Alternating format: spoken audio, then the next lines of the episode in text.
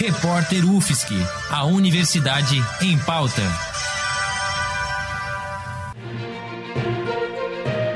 Cobertura especial Covid-19. A Prefeitura de Florianópolis acaba de adotar uma nova série de medidas de combate ao novo coronavírus. A partir desta quarta-feira, dia 24 de junho, os restaurantes na capital catarinense deverão funcionar das 11 às 15 horas e durante dias da semana, período noturno e finais de semana, somente por delivery e busca no balcão. Bares e lanchonetes poderão funcionar somente até as 18 horas. Período noturno e finais de semana, autorizado apenas delivery e busca no balcão. As padarias poderão funcionar somente serviço de balcão, sem consumo no local. Os supermercados podem funcionar com capacidade máxima reduzida para 30% de sua ocupação. Academias comerciais e não comerciais, shopping centers e galerias deverão ser fechadas. Serviço público não essencial apenas por teletrabalho no âmbito municipal, estadual e federal.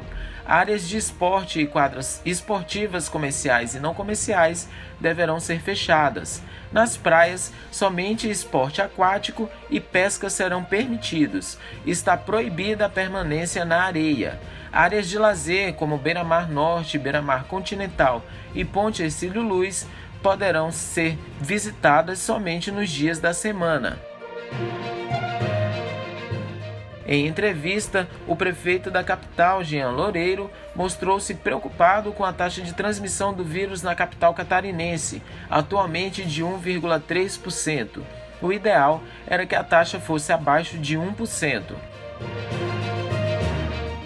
Florianópolis tem até esta segunda-feira 1.108 casos confirmados de coronavírus e 10 mortes, segundo o governo estadual.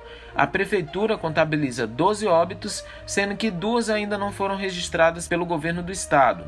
Apesar das novas regras, fica inalterado por hora o funcionamento do transporte público municipal, que retomou na última semana. Nesta segunda-feira, o transporte intermunicipal voltou a circular em Florianópolis, seguindo uma série de restrições que são aplicadas também nos ônibus municipais. O uso da máscara também é obrigatório na capital e pessoas que não usarem podem pagar uma multa que chega até R$ 1.250.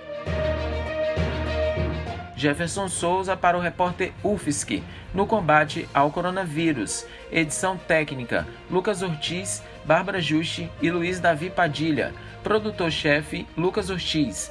Editora-chefe: Pamela Andressa. Orientação: Professora Valciso Culoto.